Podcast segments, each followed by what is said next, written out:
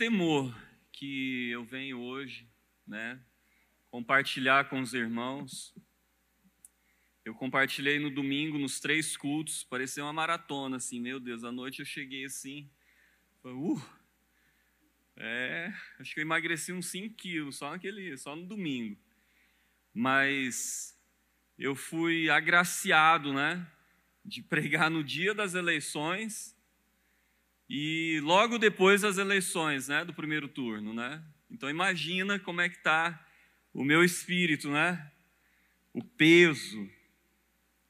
E mas eu queria compartilhar com os irmãos, continuar a nossa série para nós é, ouvirmos a voz do Senhor. Amém? E hoje a gente vai ter um tempo um pouco maior para a gente estar orando uns pelos outros.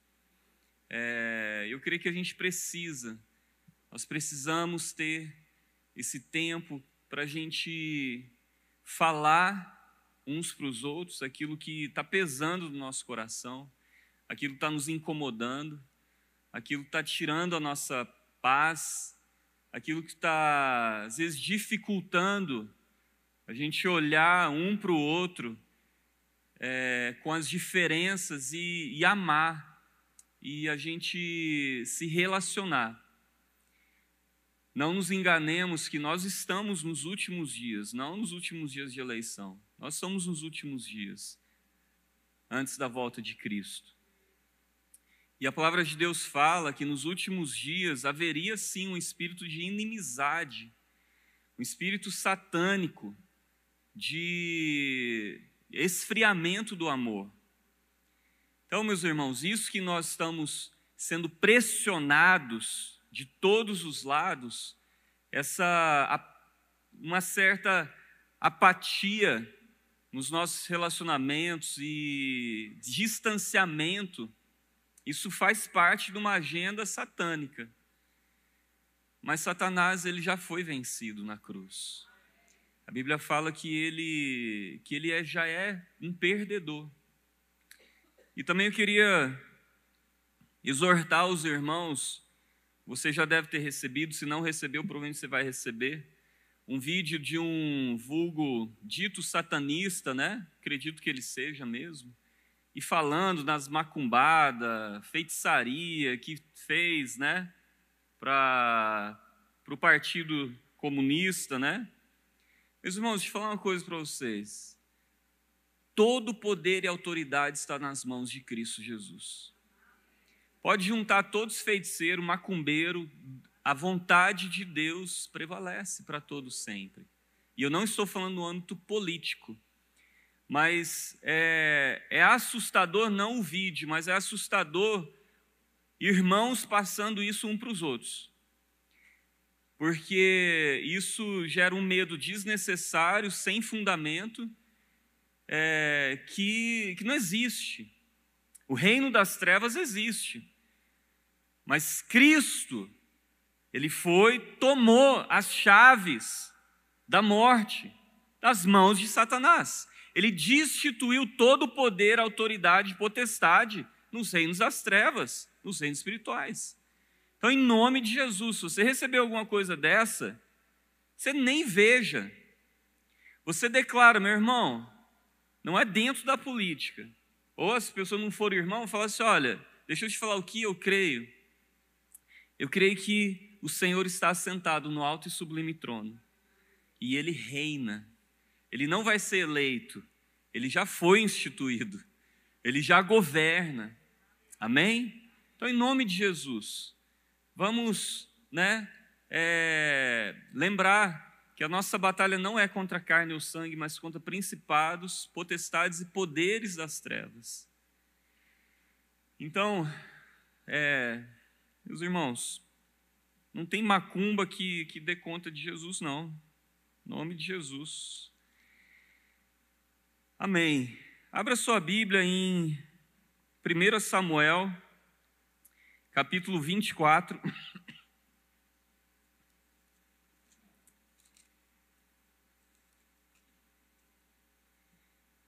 1 Samuel, capítulo, 1 Samuel capítulo 24, do versículo 1 em diante, nós vamos ler. Muitos de vocês já conhecem essa, é, essa história que aconteceu entre Davi e Saul.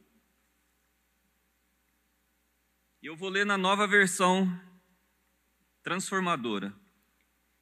Diz assim: Depois que Saul voltou da luta contra os filisteus, foi informado de que Davi tinha ido para o deserto de Engedi. Então Saul escolheu três mil dos melhores soldados de todo Israel e foi à procura de Davi e seus homens, perto das rochas onde viviam cabras selvagens. No lugar onde a estrada passava por alguns currais, Saul entrou numa caverna para fazer as suas necessidades. Aconteceu, porém, que Davi e seus homens estavam escondidos no fundo daquela mesma caverna. É sua oportunidade, Davi, disseram os homens de Davi para ele. Hoje o Senhor lhe diz: certamente entregarei o inimigo em suas mãos para que faça com ele o que quiser. Então, com todo cuidado, Davi se aproximou e cortou um pedaço da borda do manto de Saul. Sua consciência, porém, começou a perturbá-lo por ter cortado a borda do manto de Saul. Por isso, disse a seus homens: Que o Senhor me livre de fazer tal coisa, meu Senhor, o ungido do Senhor, e a atacar aquele que o Senhor ungiu como rei. Assim, Davi conteve seus homens e não deixou que matassem, matassem Saul. Depois que Saul deixou a caverna para seguir seu caminho, Davi saiu e gritou para ele: Ó oh, meu senhor o rei. E quando Saul olhou para trás, Davi se curvou com o rosto em terra. Então ele gritou para Saul: Por que o Senhor dá ouvidos àqueles que dizem que eu procuro lhe fazer mal? Hoje mesmo o rei pode ver com os próprios olhos que isso não é verdade. O Senhor o entregou em minhas mãos na caverna. Alguns de meus homens me disseram que o matasse, mas eu o poupei, pois disse: Jamais farei mal ao rei, pois ele é o ungido do Senhor. Veja, meu pai, o que tenho em minha mão é um pedaço da borda do seu manto.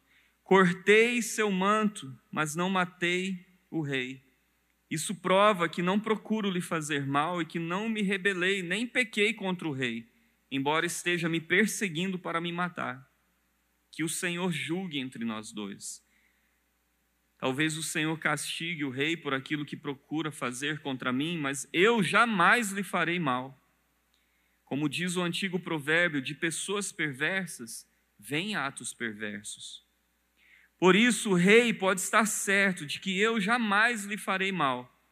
Afinal de contas, a quem o rei de Israel procura capturar? A quem persegue, a um cão morto, a uma pulga, que o Senhor julgue entre nós dois e mostre quem está certo, que ele seja meu defensor e me livre de suas mãos. Quando Davi terminou de falar, Saul respondeu: É você mesmo, meu filho Davi? Então começou a chorar e disse a Davi: Você é mais justo que eu, pois me pagou o mal com o bem. Sim, você foi extremamente bondoso comigo, pois o Senhor me entregou em suas mãos, mas você não me matou. Quem mais deixaria seu inimigo escapar quando o tinha em suas mãos? Que o Senhor o recompense com bem pela bondade que mostrou por mim hoje. Agora vejo que certamente você será rei e que o reino de Israel prosperará sob seu governo. Jure-me pelo Senhor que, quando isso acontecer, você não eliminará minha família, nem destruirá meus descendentes. Então Davi fez a Saul esse juramento. Saul voltou para casa, mas Davi e seus homens foram para a sua fortaleza. Pai, nós carecemos do teu Espírito Santo para entender essa palavra, Senhor. E a gente quer ouvir a tua voz, Pai. Espírito Santo de Deus, És bem-vindo aqui neste lugar, és bem-vindo em nossas vidas, adentro de nós, habitando em nós, nos enchendo e nos abrindo os olhos, em nome de Jesus, Senhor. Pai, eu te peço, Senhor, que o seu, o seu Espírito esteja falando no coração de cada um aqui, Pai, mesmo com palavras que eu não pronunciarei, Senhor. Mas, Senhor Deus, que o Teu Espírito se revele através da Tua palavra, Pai. Em nome de Jesus, Senhor. Amém. Amém. Meus irmãos, esse texto dá uma, uma, uma série de estudos em si só, né? É, mas eu tenho alguns pontos aqui que eu creio que Deus quer que a gente medite e que a gente ore em cima disso. Preste atenção que no versículo 3, aliás, no versículo 1, fala que o exército de Saul ele tinha reunido 3 mil dos seus melhores homens. No capítulo 23, versículo 13, fala que Davi, então Davi e seus homens, que agora eram cerca de 600, olha a diferença: 3 mil com Saul e 600 com Davi. E a história aqui conta que Saul, perseguindo Davi, sentiu necessidades fisiológicas de ir no banheiro. Claro que não existia banheiro, privada ali onde estavam, eram, esse lugar era cheio de cavernas. Meus irmãos, é coincidência que Davi, de, que Saúl, de todas as cavernas que ele podia entrar, ele entrou justamente na caverna onde estava Davi e mais 600 homens. Essas, esses detalhes na palavra de Deus fala muito para a gente. Fala sobre como o Senhor orquestra todas as coisas, como o Senhor dá, abre janelas de oportunidades. No domingo é, passado agora, nós estudamos foi Efésios, capítulo 5, versículo 15 a 21. E ali Paulo ele fala, ele fala que é para nós aproveitarmos, redimindo o tempo, aproveitando ao máximo todas as oportunidades. E quando a gente lê essa passagem aqui, nós vemos o que? Uma grande oportunidade. Do que? De Davi matar Saul. Se você já leu a história dessa perseguição implacável de Saul, essa loucura de Saul contra Davi. Foi uma canseira, gente. E Davi então tem uma oportunidade de matar Saul.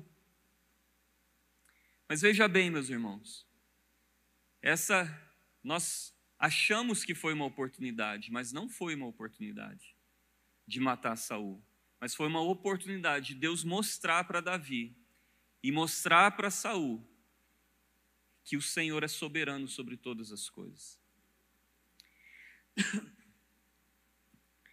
Saul, ele estava na, na, Quando nós usamos o banheiro, nós fechamos a porta, temos a nossa privacidade, né?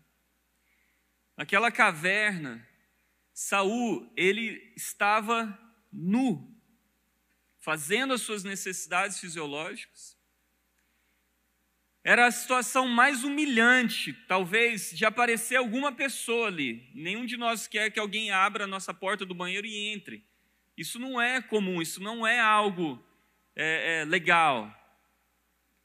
Então veja bem, Deus coloca Saul numa posição humilhante, porque no fundo dessa caverna, todos vendo Saul ali sem a sua tirou as suas, as, suas, as suas armas, a sua espada, o seu colete, ele estava totalmente indefeso, desarmado.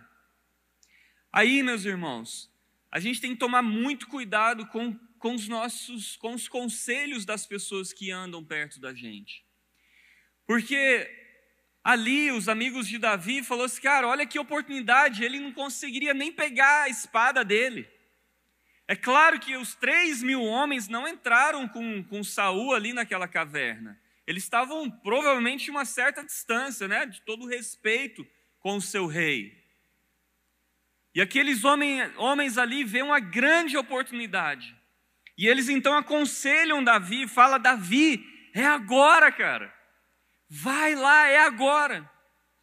E Davi, na sua humanidade, Davi, cansado de ficar correndo para um lado e para o outro, ele vai, a gente não sabe se ele, talvez no caminho ali, nos próximos passos, a mente dele, talvez ele realmente iria matar Saul. A gente não sabe, mas o que a gente sabe é que o temor do Senhor caiu sobre aquele homem. Ele lembrou, ele sabia que Saul ainda era o ungido do Senhor. Deus tinha estabelecido Saul, mesmo que Deus já tinha falado sobre o futuro próximo de Davi. Davi vai e corta um pedaço da roupa de Saul. Para ele fazer isso, meus irmãos, estava bem perto, porque Saul tirou provavelmente o seu manto e não jogou lá longe, deixou perto dele. Olha a proximidade que Davi chegou. E mesmo assim ele cortou um pedaço do seu manto. Em 1 Samuel existem algumas outras, ah, ah, ah, mais duas outros lugares onde fala sobre o manto, sobre essa capa, o manto. Se os irmãos lembram, quando Saul desobedeceu ao Senhor e fez sacrifícios como um sacerdote que ele não era, e Samuel o repreendeu, e ele agarrou no manto de, de Samuel e rasgou um pedaço do seu manto. E, de, e tem outra parte também, uma, um, outro, um outro acontecimento foi quando Jonatas, o filho de Saul, dá a sua capa para Davi. O manto, a capa, significa reino. Até Samuel vira para Saul, quando aquele episódio aconteceu do seu manto ser rasgado por Saul, ele fala que o Senhor rasgou o reino de você, ele tirou de você. E olha só que lindo, né? O filho de Saul, Jonatas, ele dá a capa para Davi. Ele profeticamente fala: Tu és rei. Tu és rei. E aqui, Davi, ele corta um pedaço desse manto. Ele não pegou o manto, ele cortou um pedaço dele. Mas esse pedacinho de que ele cortou a palavra de Deus fala aqui no versículo 12, desculpa, no versículo 5, fala: Sua consciência, porém, começou a perturbá-lo. Meus irmãos, quem trabalha na nossa consciência é o Espírito Santo de Deus. Eu acho fantástico essa passagem, porque eu fico imaginando Davi cansado de fugir, Davi exausto, não sabendo para onde ir no próximo dia. Tá? Davi não estava fazendo um tour, gente, de avião, de ônibus, com, com um hotel marcado nos lugares onde ele, ele poderia ir. Ele não sabia o dia de amanhã. Mas mesmo assim, mesmo com todas as circunstâncias que ele que ele estava vivendo, ele não deixou a sua consciência ser estragada por qualquer coisa além do Senhor. Ele não, não deixou a sua consciência ser adulterada. E sabe, meus irmãos, nós estamos deixando muitas vezes a nossa consciência ser é, adulterada, ser machucada, manchada. Nós não temos uma consciência limpa, como a palavra de Deus fala, que até antes da ceia, para nós nos examinarmos a nós mesmos, para nós vermos a nossa consciência.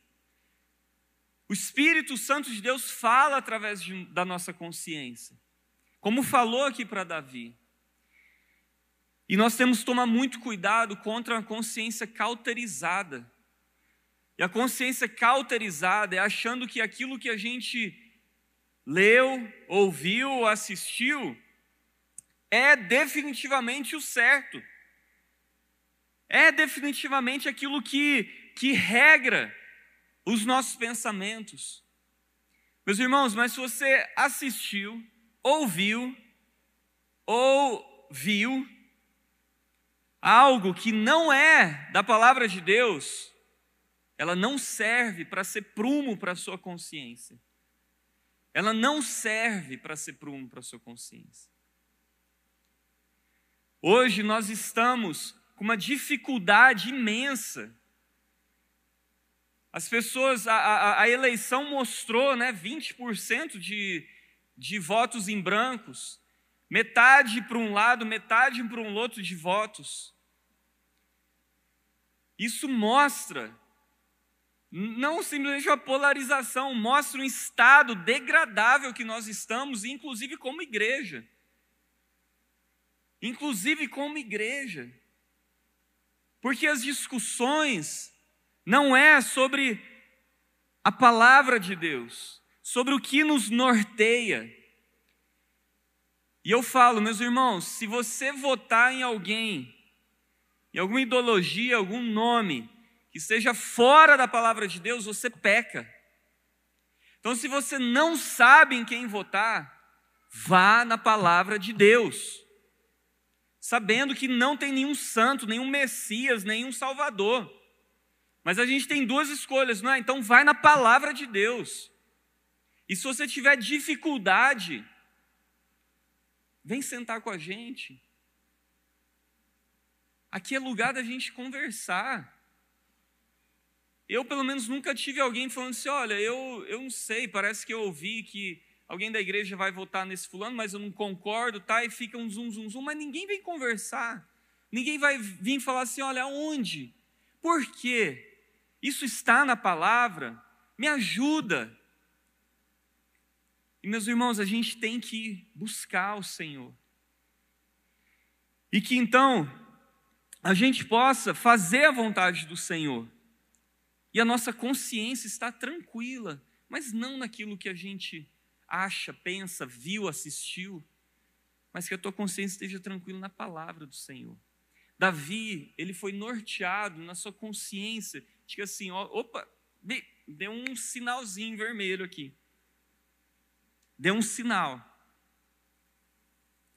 E Davi vai e vai atrás de Saul ele não precisava ir atrás de Saul, mas ele vai atrás de Saul, meus irmãos. E ele fala para ele que o Senhor julgue entre nós. Que o Senhor julgue entre nós. Meus irmãos, se a gente está tendo alguma dificuldade em, relacionamentos e está despontar, está ficando assim muito latente agora, né? Infelizmente, com essa situação de eleições que a gente está passando, e os nossos relacionamentos, as conversas, desculpa, as nossas conversas estão indo assim para lados. Meus irmãos, que eu e você, eu e você, homens e mulheres de Deus, que a gente possa ter o simples ato de falar, meu irmão, ou fulano, eu, eu não quero te convencer de nada. Mas olha, que o Senhor nos ajude, que o Senhor esteja no nosso meio. Não queira, irmão, ser o juiz do outro. Não queira ser o advogado o, de outra pessoa. Chama o Senhor para dentro. Eu acho lindo aqui porque duas vezes Davi chama o Senhor para o meio dessa conversa com, Davi, com Saul. Ele tinha tudo, todas as, as explicações para dar para ele. Podia falar, poxa, Saul, olha um monte de coisa. Ele até fala só algumas coisas. Fala, olha, se eu fosse uma pessoa perversa, eu, eu agiria com perversidade para você. Se eu quisesse te matar, eu tinha te matado, eu tive oportunidade. Mas é lindo que Davi, ele chama Deus para o meio dessa conversa. E sabe, meus irmãos, a gente não está chamando o Senhor para o meio da nossa conversa a gente está se colocando, se posicionando, falando. Não, eu tenho que falar porque o outro tem que ouvir. Não, eu tenho que. Vamos chamar Deus para o meio dessa conversa. é uma grande oportunidade, como Paulo falou. Aproveitemos, redimindo o tempo, aproveitando ao máximo cada oportunidade. Eu, eu acho que uma das maiores oportunidades que nós temos hoje é de orar com a pessoa que, que, que está a desfavor daquilo que a gente pensa. E eu acho que muitos de nós nunca fizemos isso. A gente nunca falou assim, olha, eu, você sabe o que, eu acredito, e você está falando que você acredita. A gente conversando não vamos chegar a lugar nenhum. Mas vamos orar. Vamos pedir para o Senhor. Ou o Senhor vai convencer o teu coração, ou ele vai convencer o meu. Mas chama Deus para essa conversa, meus irmãos. Chama Deus para o teu, pro teu WhatsApp. Chama Deus não usando de Deus para falar alguma coisa que seja para tua defesa, mas deixa Deus defender, como aqui Davi falou, que o Senhor julgue entre nós e que Ele julgue a minha causa e me livre da sua mão, que Ele seja o meu defensor, em nome de Jesus.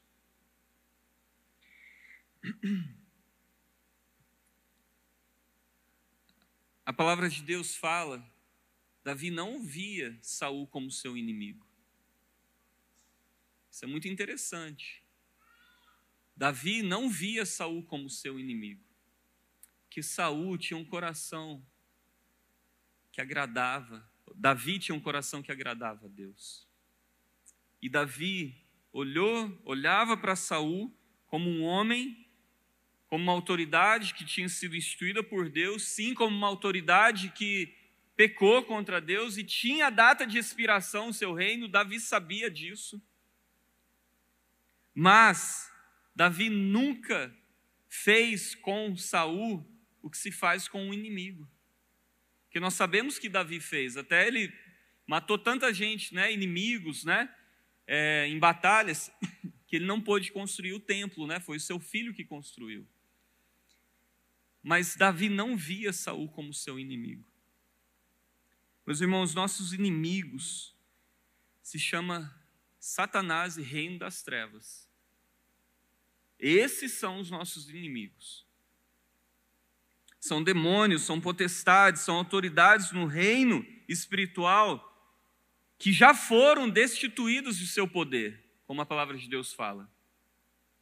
Já foram limitados meus irmãos, nem todos os conselhos que nós recebemos são bons, se eles não forem filtrados com a palavra de Deus. Seja da sua família, seja de um pastor, você tem que filtrar na palavra de Deus. Você tem que filtrar na Bíblia. Não é no Google. Então, cuidado quando ideias é, sugestões que parecem assim perfeitas, porque para a gente, é, a gente acha que é fácil fazer o quê?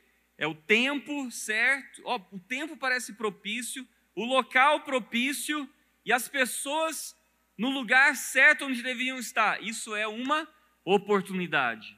Não é. Não é assim. A matemática de Deus não é assim. Então, meus irmãos, que a gente tenha o temor do Senhor de realmente entender o que são essas oportunidades que Deus quer nos dar.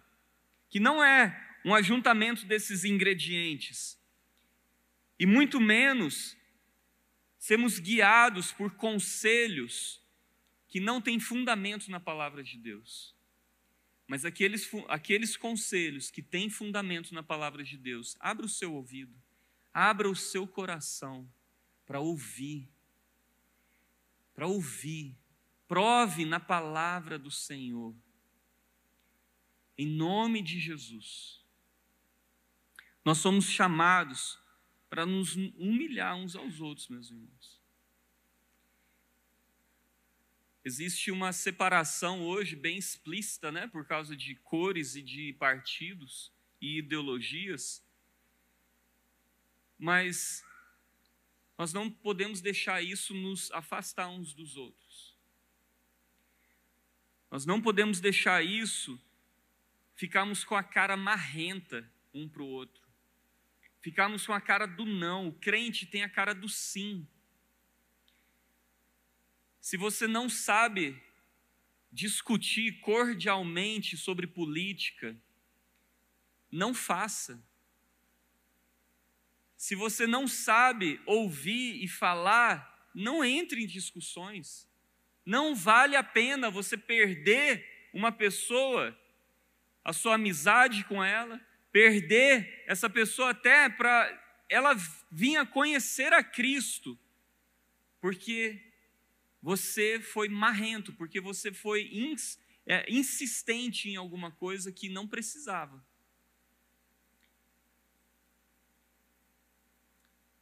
As nossas ações, nossas reações, as nossas expressões faciais, ou mesmo no, no, nas nossas conversas do chat, no, no WhatsApp, elas podem inflamar ou constranger outros. Mas sabe como que Davi constrangeu Saul?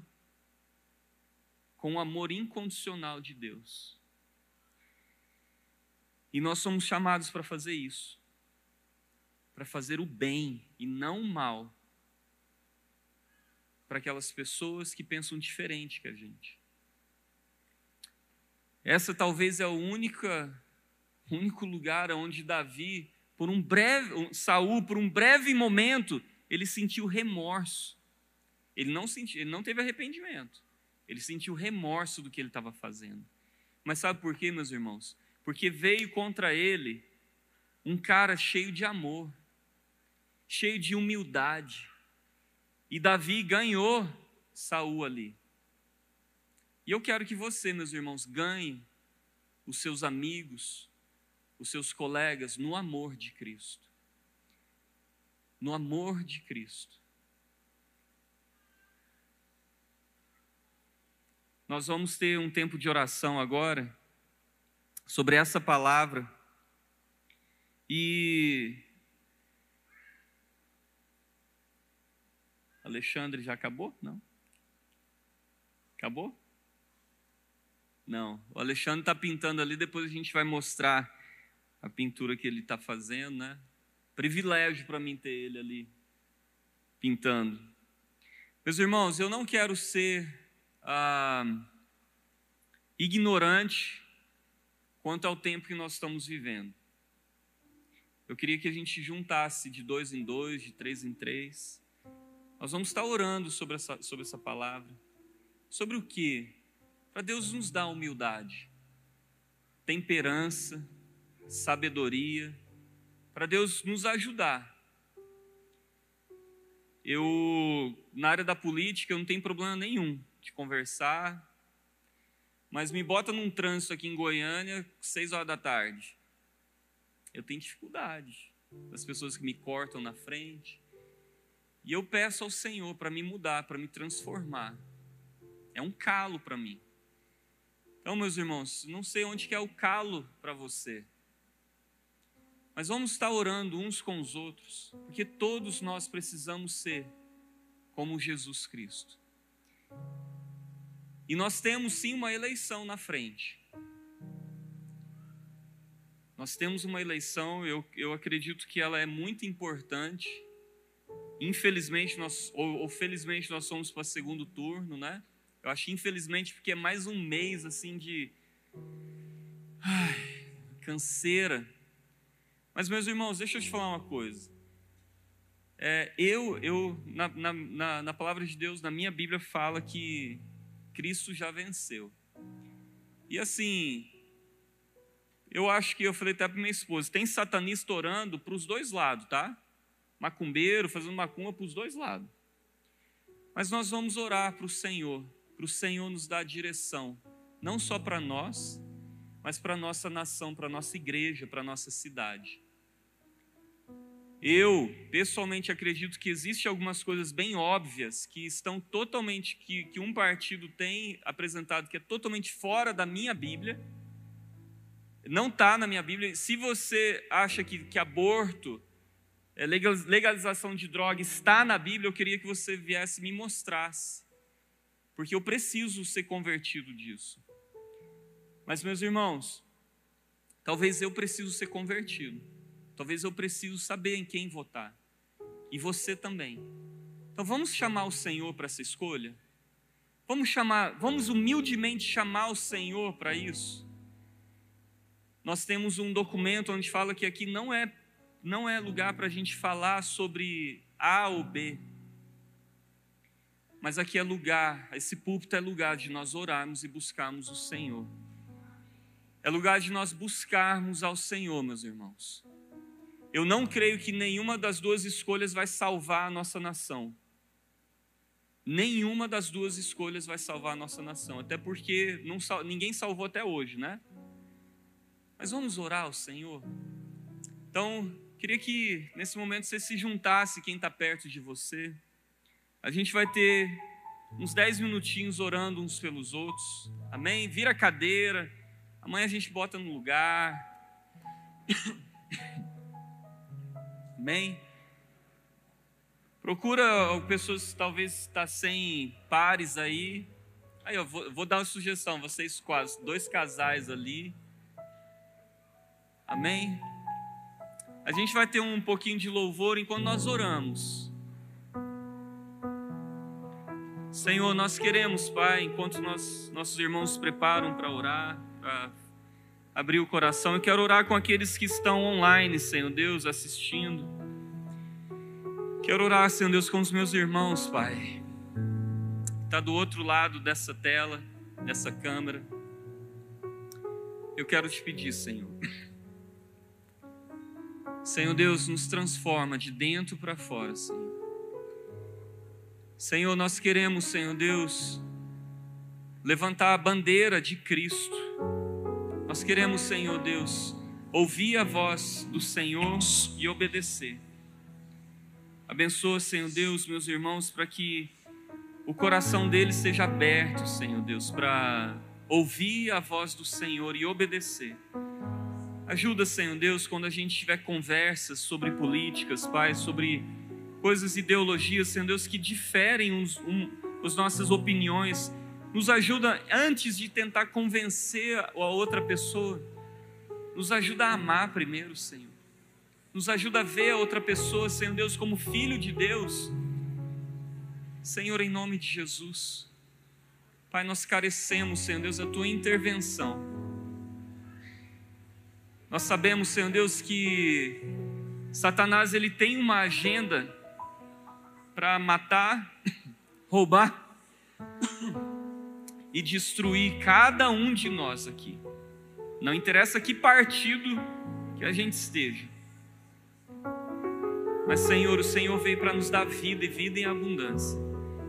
Eu oro com os meus irmãos, Senhor, para que o Senhor abra o coração deles e que, de acordo com a palavra de Deus, eles sejam guiados na forma de votação, Senhor.